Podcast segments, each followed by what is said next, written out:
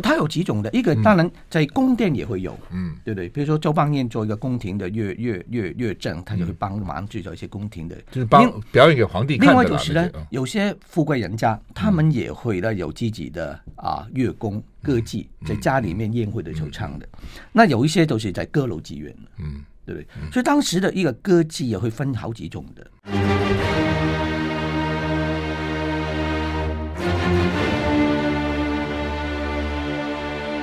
赵少康时间，吃喝玩乐骂，和我一起快意人生。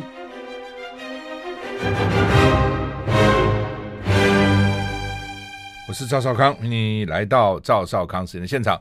今天我们请到台大的刘少雄教授在我们现场啊。那这次要跟我们谈的，他有两本又两本诗，这个大作哈，这个算是刘教授这个写作蛮勤的哈。还好。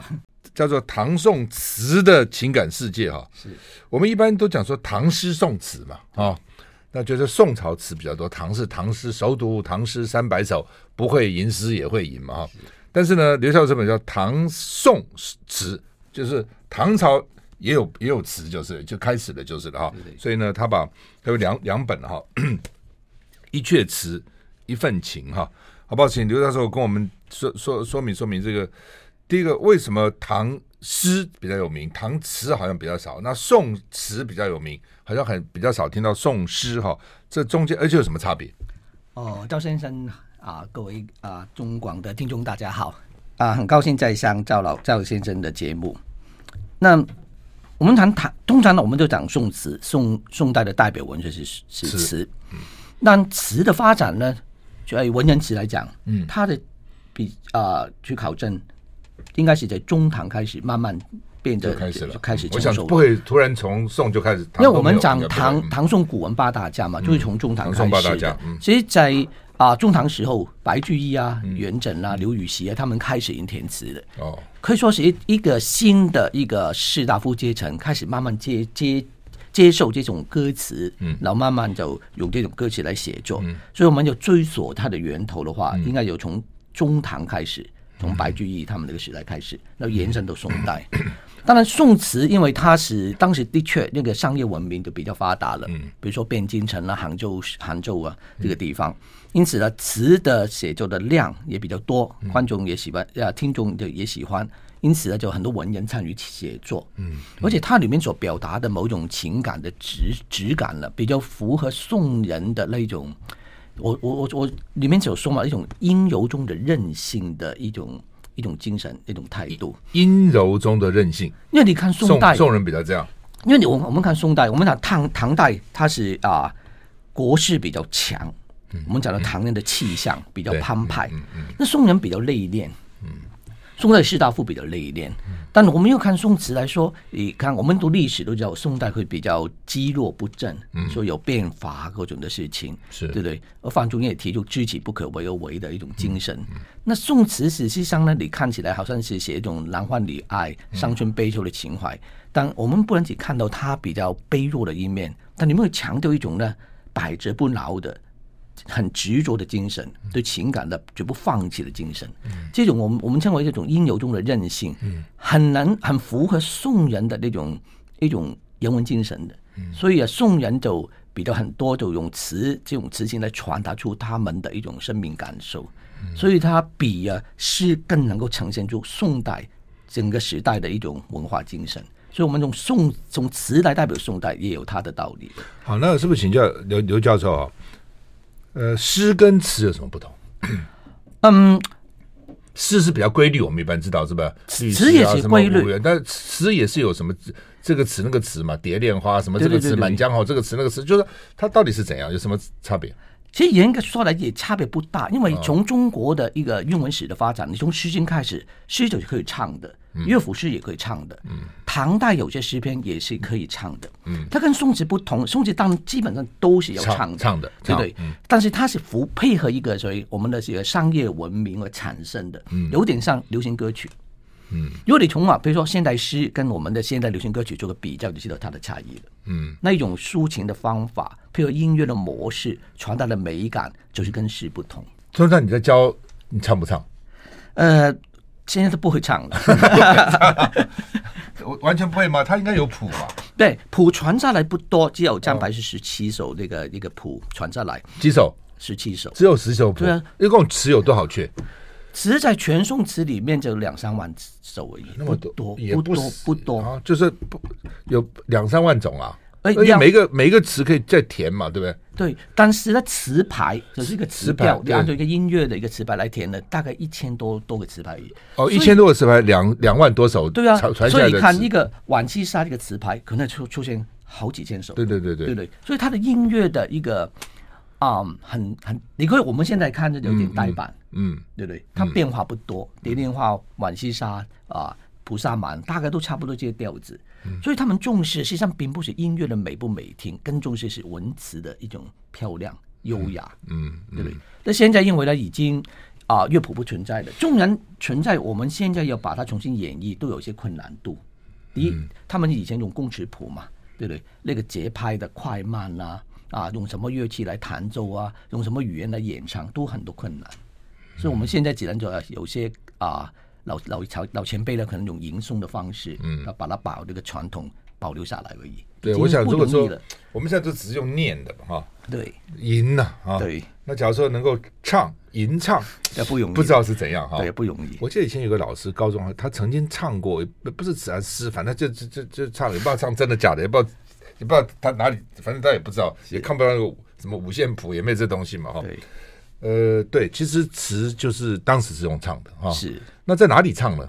歌厅舞榭吗？在酒楼吗？还是在朝廷呢？怎么不会在唱给皇帝听吗？呃，它有几种的，一个当然在宫殿也会有，嗯，对不对？比如说周邦彦做一个宫廷的乐乐乐乐正，他就会帮忙制造一些宫廷的，就是帮表演给皇帝看的。另外就是呢，有些富贵人家，他们也会呢有自己的啊乐工歌妓，在家里面宴会的时候唱的。那有一些都是在歌楼妓院，嗯。对不对？所以当时的一个歌妓也会分好几种的，嗯，有的会会唱的，不会唱的，有对，比如有些叫家妓，这妓就是富贵人家的养的一些歌妓嘛，有些是公妓，就是在负责，比如说公家有活动就请歌女来表演，这些基本上是卖艺不卖身的。那歌楼妓院那种就不一定了，可能有些既卖艺又卖身的。那个音乐的有些有雅俗之分的，你当那个宫殿在家里面会比较雅典雅。在一般的歌楼妓院呢，就通常比较礼俗一点。嗯、那刘勇的词比较多的都是在歌楼妓院去唱，所以他就比较能够普及。嗯，是经过这些那个妓妓女唱完以后，就一直传传传传传传。不过，只是好奇哈，是从诗也好，词也好哈，古宋的文人写的很多那种倾诉感情的诗词哈。对，那个的环那个时候环境应该是很保守的嘛。是啊，那夫妻就是。做媒就结婚了，很年轻就结婚嘛啊？那你说他因此先生会写什么情诗给太太？我不相信，不会啊！我觉得我觉得不会，也不会写给他的小妾，对不对？不会。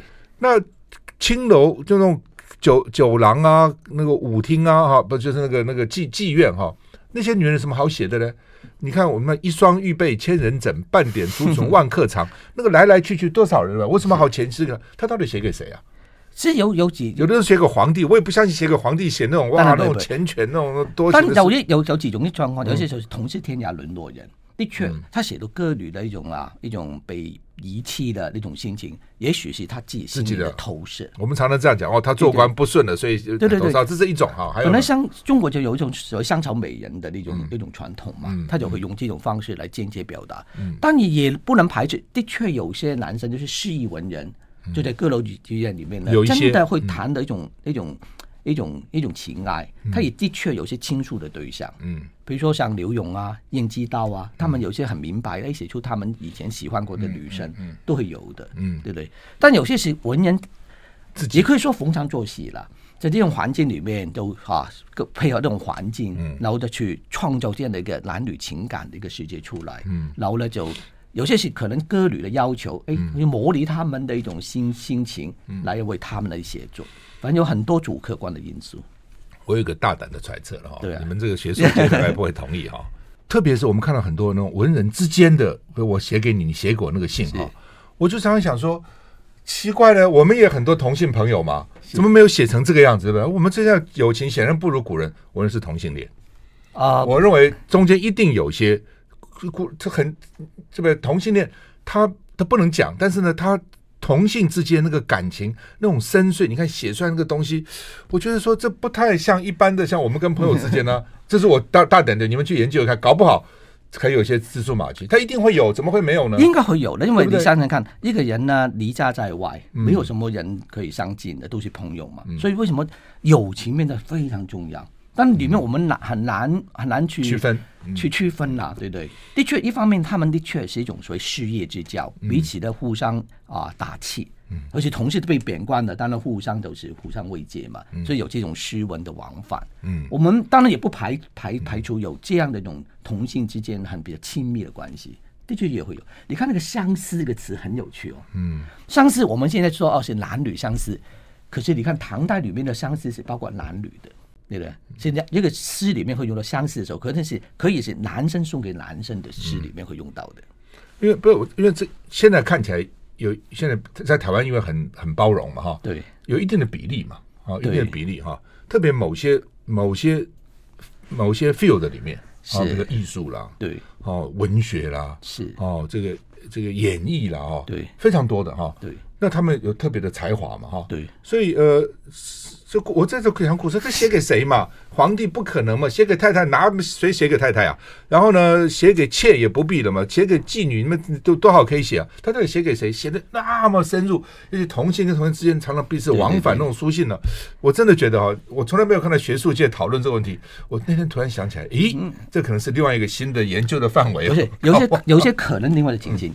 不不能全然是有，当然当然当然不能全部，但有有蛮多是一种的一种某种自恋的情怀，嗯，他不是写给别人，是写给自己。自己的，他把它假设为我们讲到词里面讲到什么的一种阴阳同体，嗯，那我自己也研究过，比如说词为什么会产生，对不对？为什么也文人有扮演好像一个女孩子的角色，然后呢设身处地去想着女孩的世界的，那时候说人的成长里面本来是用自己的男生的一个身份去啊追求公平嘛。但往往在呀，你男生的这个意志无法伸张发展的时候呢，人就会退缩了。嗯，回到你的内在世界，那时候就很奇怪，人就会一种有一种女性化的表现出来。你看我们中国文学里面很特殊的文人里面那些题材可以互通的，我们喜欢写晚上的月亮，咏物喜欢咏花，然后写的啊闺怨情怀，这些你从某些符号的角度来讲，都是带动阴性、母性、女性的特色的。对不对？那我就说，一个人当当你的男性自我无法伸张的时候呢，那个内在的女性的自我一出来，所以很多时候实际上呢，他可能是假设自己跟自己的对话方式，把自己的内在应有的东西把它发述出来而已。怎么？我只是突发奇想啊，给你们学术界去参考，搞不好哎，这个还真的可以写好几篇博士论文出来。休息一下再回来。I like 我是赵少康，欢迎你回到赵少康时间的现场。我们现在访问是刘少雄教授，他很厉害哦，他得过教育部跟台大的杰出教师奖哈。那呃，我们就来谈吧。你要就这么这么多，对不对？你要跟我们这个听众介绍哪哪些哪些确词这样。我有讲，你分分门别类，我看你分门别类分了很多很多种类嘛，对不对？对对对，共感的、多情的、飘荡的、这个闲情的、执迷的，这个哇很多了。反正时空失落，就是说你怎么把它分类？我主要是是一个一个论题，就是我们啊，很多人读金庸武侠小说或者读宋词都会。读到，比如说元好问说了：“问世间情为何物？问世间情是何物？这叫人生死相许。”这个这个也是一个问题了。什么叫情？嗯、对不对？大家了解多少？嗯、这是一个一个问题。再来了，李清照也说嘛：“怎一个愁字了得？”是。那哪是一个愁字能够把我们的真的情感表达出来的？所以你们牵扯两个问题：情感是怎么一回事？第二就是怎么表达？嗯，表达人家懂不懂？嗯，对不对？一个就是我一直想想探讨的问题。而且我们现在人呢，每个人啊，都不是未必用文字来表达的。按一个赞，我总是问同学了，整个赞字了得了。很多的观点不是也把它按下去，或者贴图能表达的。嗯、那从而按赞的那个赞，对对。那以前的人没有这个方式了，嗯嗯、就透过一篇一篇词传达出来，对对，一篇一篇透过词来传达出来。现在很简单，我们只要把它归纳说，哦，诗就是啊，伤春悲秋啊，这是写情愁的一个东西，真是那么简单吗？那我要当然我授课的时候也要学生思考了，中文同样是个愁字。李后主说的，跟李清照说的，跟苏东坡说的，未必都是一样的，所以我们就必须要做仔细的分辨。所以我的想法就是希望呢，就是让学生有一般的观众能够很深刻去重新体会情为何物这个大问题。所以我就分门别类。当然，我希望一方面顾虑到词历史的发展，从唐人所关心的一些问题到宋代，实际上我觉得。我们最大关心的问题都是一个时空的问题。是，那词的产生主要就是有一种所谓金石之叹，就是感到感感觉到时间不断的流动变化，今不如昔，而产生了各种的情绪。所以我主要的课题，第一个是按照唐代谈到宋代，然后几个论题呢，主要一个是时间的问题，大家面对时间如何有一种焦虑感？那面对这个时间焦虑感，又怎么样的一种反应？如何处理的方式？当然还有个问题是空间的问题。我们以我们现在也许啊觉得没有那么严重，但以前来讲不一样的。嗯、我我跟很多学生讲，你看《诗经》的时候，嗯，《诗经》写离别哀伤的词并不太多，嗯、因为那个时候是小国寡民，嗯、出外不容易，嗯，所以很少离别。对，因为每天见面，书不同文，就是你沟通不方便的；嗯、车不同轨，交通不便，嗯、所以很多的诗人都是在自己的小国里面生活，就很很很难得离离家在外的，除非打仗。打仗那两个，两个命运呢？不然一个就死在异乡，一个就就回来，一直回来。征战几人回？那能回来又回到家乡，所以不会漂泊在外的。但从汉代打一统以后，我们发现呢，诗歌开始出现大量的生离死别的事情。因为以前的了解到，以前交通不便，你一次跟人分手，可能这一辈子都无法再重逢见面，所以充满了很多的焦虑不安的情绪。这个反映在宋词里面也非常严，因为宋代很多文人都。都是在漂泊的，因为宋代不允许一个人在一个长期的地方任官，三年一调，三年一调，所以他们很多漂泊流浪的心。但是怕这个地方搞久了，在那边这这个对啊，贪污啊什么，对，也怕他培养地方的势力，怕调来调去这样。对对对，所以这种离别的情绪是非常严重的。所以为什么他们很在乎这个送别这个课题，变成是人生的很大的问题。潇洒与李白，他写送别是一个特别感人的，因为由于这个缘故。所以这本书也谈的就是这样的一个情形下，人如何去表达他的情绪，他们又如何去疏解他。好，那么我们现在访问的是刘少雄教授，谈他的新书哈，《一阙词一一份情》，书的名字叫做《唐宋词的情感世界》。我们继续再回来。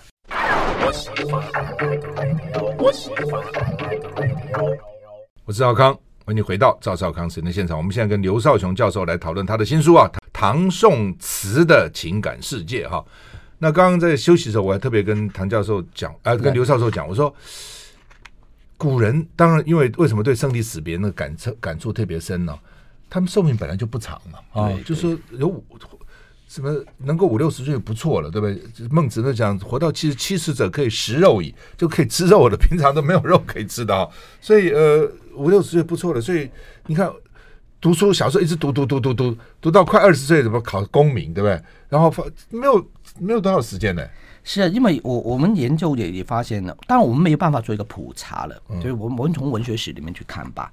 比如说从汉魏六朝，对不对？你你可以把那些文人的平均平均年寿做个一个、嗯、一个分析。我猜大概的那个年寿大概四十不到五十岁，四十多岁的时候平均。平均到唐代的时候呢，大就比较好一点了，因为政治比较稳定一点。唐代大概都五十多岁，如果你问了，哎，哪个诗人几岁去世？你猜五十五、五十六差不多，大概都差不多。李白杜甫差不多的年寿，算是不错了。对，到宋代来说，哎，就更好了，文更加的文人治国更稳定。宋人的平均年寿，我们看文人来讲的话，大概都六十出，那不错了，六十多，有有进步的，不错了哈。我们看到整个生理的环境条件是好的，有变化的。嗯，所以啊，过去的人，杜甫说嘛，“人生七十古来稀”。难怪呀，文人呢，基本上在宋词来说，你看到文人呢，基本到四十岁啊，基本大大家会说自己都老去。世茫茫而发苍苍而对对，四十岁差不多了。那那个反映在什么呢？为什么他们写出很多女孩子会伤春悲秋，就把自己心里对年华老去的焦虑，对，就投射在一个女生身上来表达。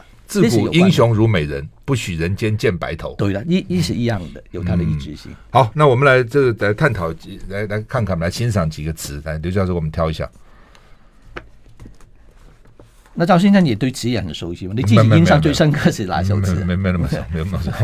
满江红啊，这样 啊，还有这个，对了，就是很多他们写情啊，写是写的不错了，很多很多词哈，词写的很好。你你自己觉得你最喜欢哪一首？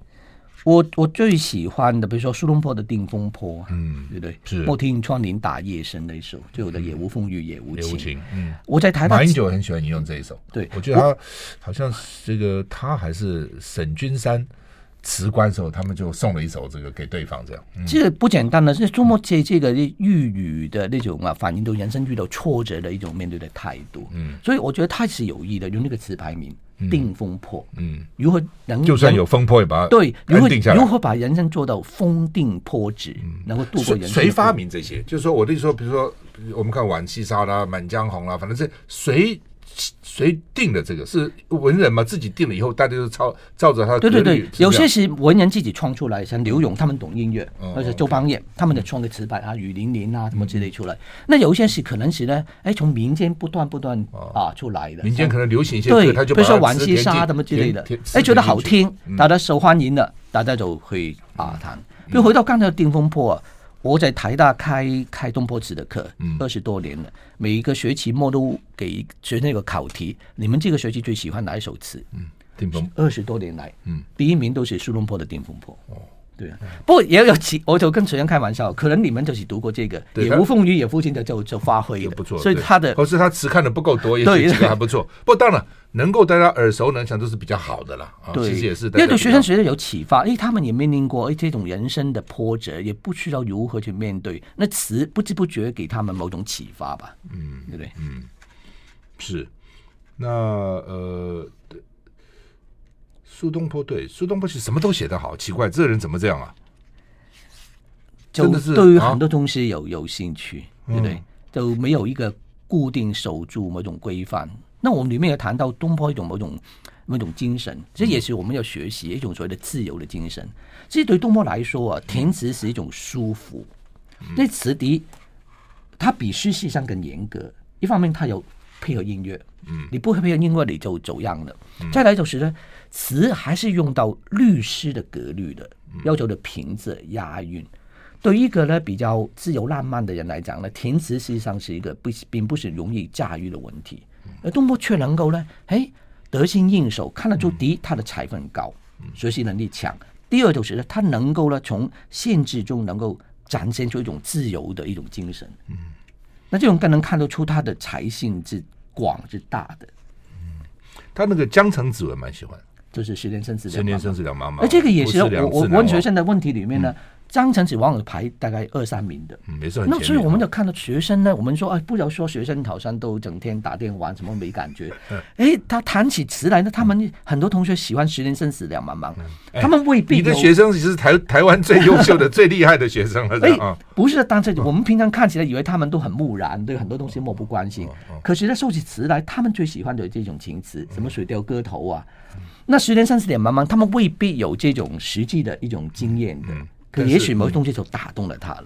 他主要书风写得好，你看，而且他描描绘，不管是景啊、心情啊。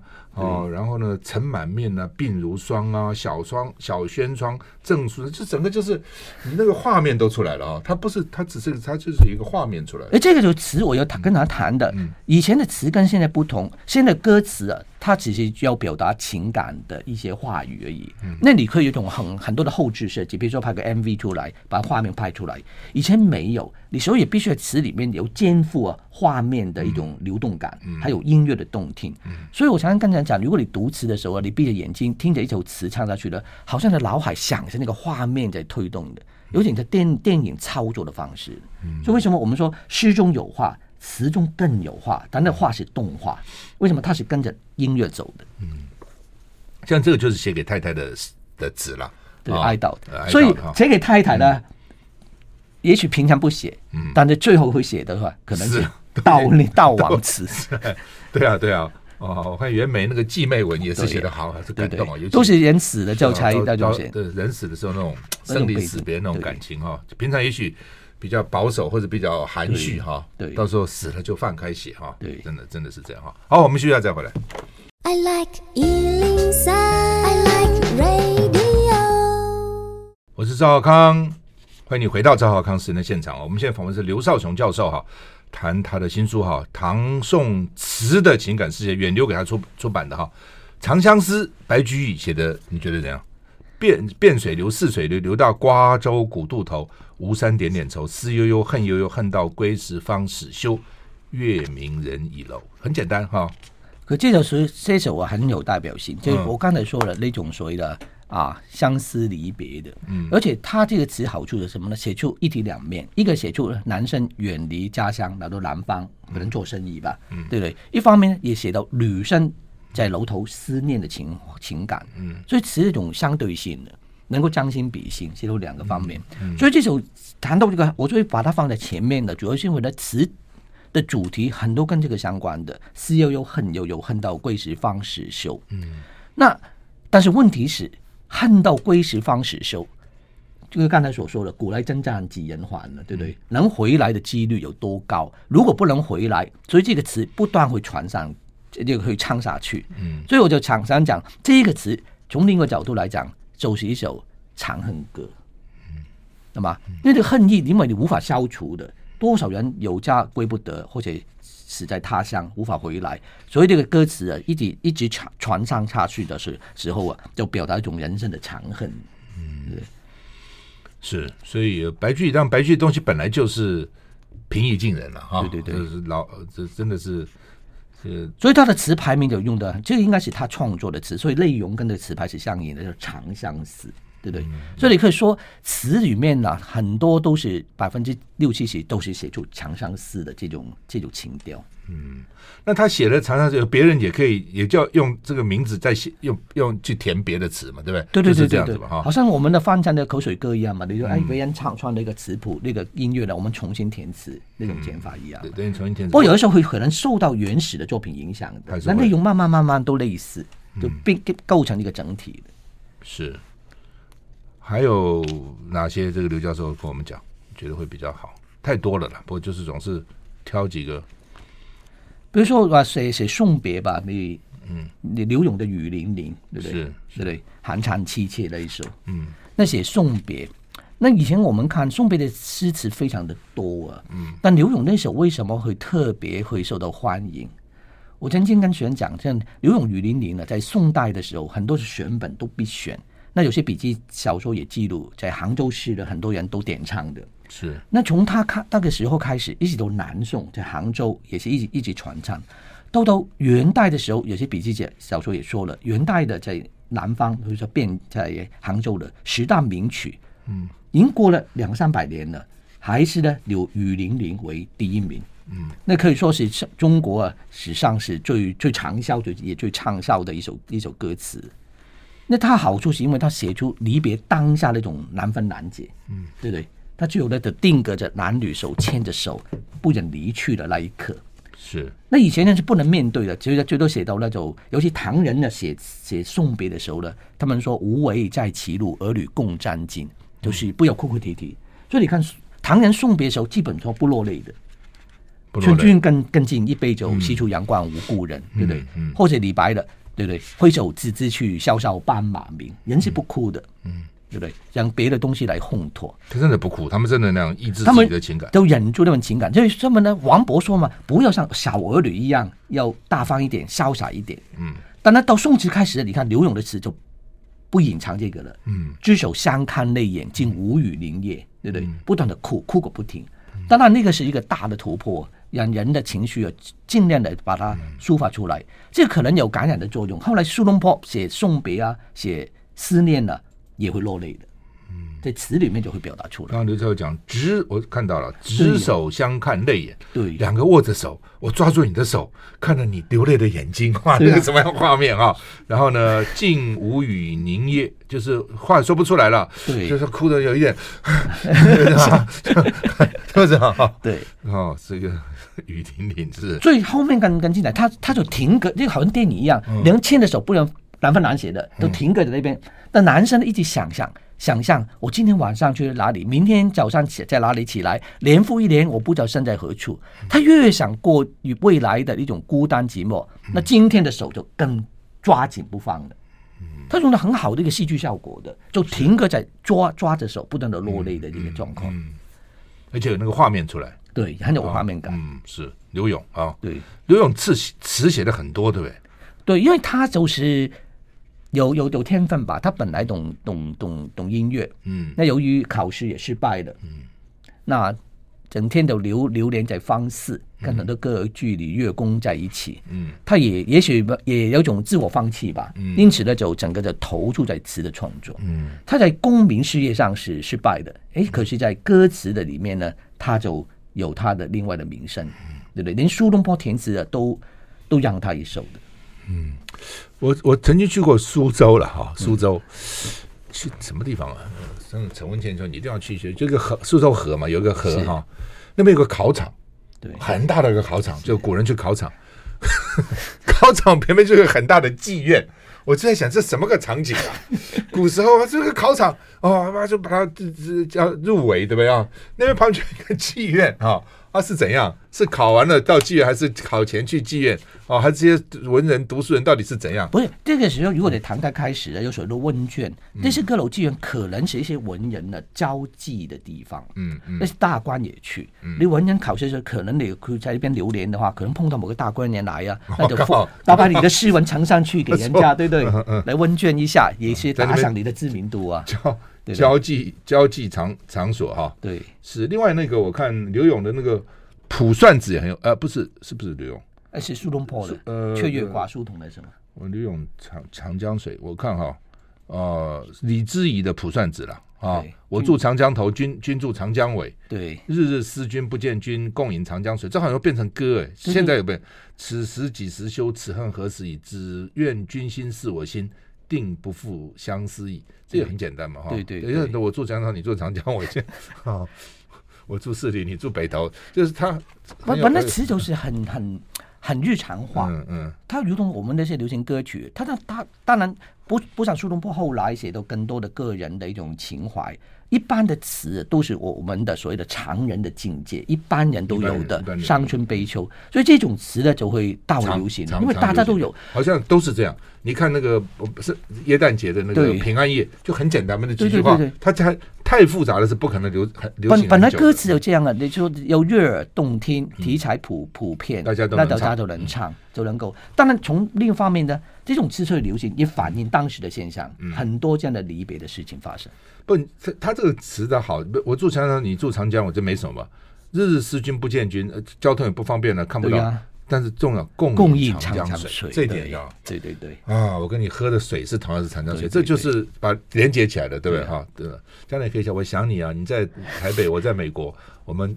都呼吸共看，共看什么？共看明月映垂泪，其实就是意思嘛。共看明月映垂泪啊，对对，以以什么一夕相亲，一一夕相亲五处同啊，就这个意思啊。好，我们这这个访问的是刘少雄教授，谈唐宋词的情感世界啊。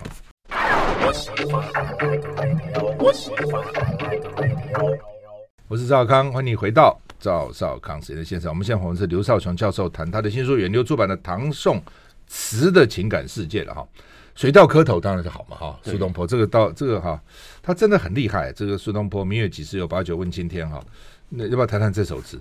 学生喜不喜欢这首词？所以这个也是学生啊，应该是喜欢五首里面喜欢的，因为他也也是蛮大家耳熟能详吧，而且也激起很多的一种情绪，尤其很多是来自中南部的学生，对不对？会慢慢有所感，因为开始有离家的经验。哦，东坡当时是四十一岁啊，离开杭州之后呢，他他就自动请调去密州去山东。嗯，他去密州啊，主要是因为他弟弟啊先去了齐州，在济南那边，嗯嗯嗯、所以他是以为的。他们兄弟感情好。哦、对对，以为的跟啊、呃，他在密州嘛，密州在啊诸城，嗯，然后呢。他的弟弟在齐州，在济南，其实蛮近的。嗯，但没想到呢，事与愿违，去了那边呢，嗯、才发现那不妙。那个地方啊，很那几年的一个灾难蛮多的，嗯嗯、有蝗虫，有旱灾，他疲于奔命去救灾，所以一年之后呢，在第二年都没办法跟弟弟见面，所以就填了一个《水调歌头》。那我们看《水调歌头》时候呢，我们知道哦，叫《水调歌头》。但我们就问了，东坡为什么用这个词牌来填？什么叫做《水调歌头》？那《水调歌头》它是本来是个大曲，《水调歌》歌头是啊，那个大曲的一个一个部分。他把它把它一个大一个很大的曲子的一部分。对对，一个好像我们的呃一个节节子是一样，截一段出来来唱的。那这个曲子呢，相传呢是隋炀帝的时候呢，请乐工啊，为那些啊开凿运河的劳工写作的。哦。他们那些人都离离乡背景嘛，对，这个乐乐曲本来是蛮悲伤的，抒发他们的悲哀的情绪。嗯，后来在唐玄宗、唐明皇啊宫殿里面请人做过这个水流歌头，他听了一下子呢，就就要那个乐工罢，就是不要再唱了，因为他觉得最后一个字很悲哀，很悲，他就不听。所以歌曲本来是应该蛮蛮哀伤的，水流歌头。嗯，那东坡在写一个词里面呢，他有个序文很有趣的，他说了中秋那一天呢，欢饮达旦。大醉，嗯嗯，那我们读到，如果你我们的一厢一厢情情愿的认为呢，哎，东坡很会喝酒的，好像李白一样。事实上啊，早年的东坡啊，在那个时候呢，三四十岁的他不大喝酒的。如果这里说他有喝很喝酒喝喝到大醉的话，嗯、应该是有有有问题的，对不对？他平常是不喝酒哦，这样子。为什么要欢饮达旦大醉呢？所以说起来是好像是真的很欢乐，嗯，但实际上我们如果从他平常的生活来推断的话，可能是。苦中作乐，借酒浇愁而已，嗯、对不对？还有他就很妙啊，后面才说一句“兼怀子由”，就是这个词了。我写来的是附带的，来怀念我的弟弟苏子由。嗯，好像我们平常讲话是哦，顾左右言他，最后说哦，我是啊附带来来纪念你或者怀念你。所以我觉得这个词应该有有倒过来来来看才对，怀子由才是他的关键，因为想念弟弟，嗯，最后那就还是见不了面。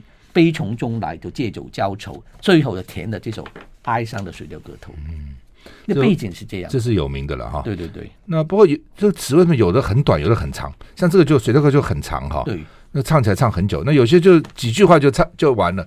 那几句话怎么唱呢？重复的唱就是了，应该是应该是重复的唱。那因为我们唱的小。短片就叫令词小令嘛，对不对？以前这小令跟酒令有关，就喝酒的时候就啊吟吟唱一遍这样，不会很长。不过以前的歌词是这样的，唱的很慢哦，慢慢唱，对，慢慢一字一句唱的很清楚。嗯，小令也许他未必啊唱一遍，可能唱两遍都说不定的。那刚才说比较长篇幅长了，我们就会长调，它就可能的，我们有有些称为慢词嘛。对不对？他只是一个声音更拖得很慢，唱一首是花蛮多时间的。嗯，通常来说慢是不会重复的，都是节拍很很舒缓。因为他词已经很多了，就不会重复了。欧阳修的《生查子》哈，对，就说我们在以前谈过，去年元月夜，花市灯如昼，月上柳梢头，人约黄昏后。今年元月时，月与灯依旧。有的讲花与灯依旧了哈，不见去年人，或者不见去时人。他讲泪满春山袖哈，不见去时人泪。另外有一种不知道泪满的，不见去泪泪湿什么青山秀。反正不管怎样哈，在欧阳修，我读他以前的东西啊，什么双纲千表什么，都很严肃的一个人哈。那怎么会写出这样的词呢？其实不是 啊，欧阳修也是一个很多情哦，这样子风流浪漫的人，这样子吗？他刚考上进士不久呢，就把他派到去洛阳。洛阳是一个很繁华的一个都市，他整个人你在乡下出来嘛，第一次做官，嗯，他那边呢就花天酒地，花花世界的，对，他整天就就流连在一种阁楼，连他的长官都看得不顺眼，这样子哦，对，所以也曾经这个曾经放荡过，后来呢，他就受到人家的攻击了，最后被贬官。一贬官之后呢，他立刻做反省了。第一，他就说不要喝酒，啊，会有乱性，嗯，对不对？第二就是用心在地方的事务。嗯，不然的话给人会瞧不起的，所以他这样的有种自我反省的能力。但毕竟他还是一个多情人，不然他不会写出嘛。人生自是有情词，只恨不关风雨月嘛。对，显然这个人是有两面，有两面性，有的很严肃的，对，又写很多情的哈。对，那丑奴儿我觉得也不错嘛。是啊，这是辛弃疾的是吧？辛弃疾的哈。其实大家都熟了，这种哈，少年不识愁滋味，爱上层楼，爱上层楼，为赋新词强说愁，而今识尽愁滋味，欲说还休，欲说还休，却道天涯好个秋。真的这样哦，年轻的时候啊，十几岁觉得自己是什么文艺青年哦，对，慢慢发觉不这么回事啊，很多人都有这样的历程嘛，是吧？哈，不过等他长年长了，经历过很多，他才有这样这样的一种。对过去的一种评论呢？如果你在当下，你问年轻人说：“你说你少年不识愁滋味，他才跟你反。”我我是我怎么不是？对，嗯，是啊。呃，李清照的《声声慢》对也是有名的哈。是，寻寻觅觅，冷冷清清，凄惨且你可能把那个音这样跌跌跌跌跌跌跌，能够这个跌韵能跌成这样子哈。那看出他不简单，那个词写的时候已经是他晚年了，嗯、六七十岁，那还有那么那个旺盛的创作能力，嗯、那可还有那么丰富的情感。对对对，很多时候很多作家或者艺术家年轻的时候很有情感，但老的时候写不出东西来了。很多都写不出来了，很多可能就变得很平淡自然了。但你清楚发看得出来，他晚低可能会调整自己的身身心。第二就是呢，他一方面也意识到老了，可是他的生命力、写作的意志还是很强。嗯，所以你才能写出这样的哦。对，是。不当然也有也有像皮卡索，我们画到九十几还在画嘛哈。赵无极也画到九十几岁哦。其实其实每个人其实是不一样的了哈。对。那你在台大叫学生挑五首他们喜欢的，那基本上是哪五首？我当然主要是问东坡词了。东坡词里面最喜欢就是、嗯、啊，哦，东坡词，对对对，丁风波嘛，嗯、水调歌头嘛，还有刚才说江城子嘛，念儒叫水调歌头嘛，大概都差不多这几首。那除了呃苏东坡，有其他的你你你们或者学学生或者你自己觉得比较好的哪几个词人？以前嗯。像李清照啊、辛稼轩啊，嗯、他们啊学生都蛮喜欢的，因为他们的情感很多样，嗯，而且表达的也是蛮生动、很真切感人，嗯，对不对？那但读到周邦彦就比较花功夫了，因为他是一种很精细的一种文笔，要慢慢去体会，那是另外的美感，嗯，那。教学生有没有叫学生也试图填几阙词？他们觉得出来填吗？这个是中文系的专业的，那中文系有就有词词选习，中文系学生，所以要教学生怎么去填。要填，对哦，那很有趣哈。好，好，那么谢谢刘少雄老师来跟我们谈呢唐宋词的情感世界，谢谢。好，谢谢这赵先生。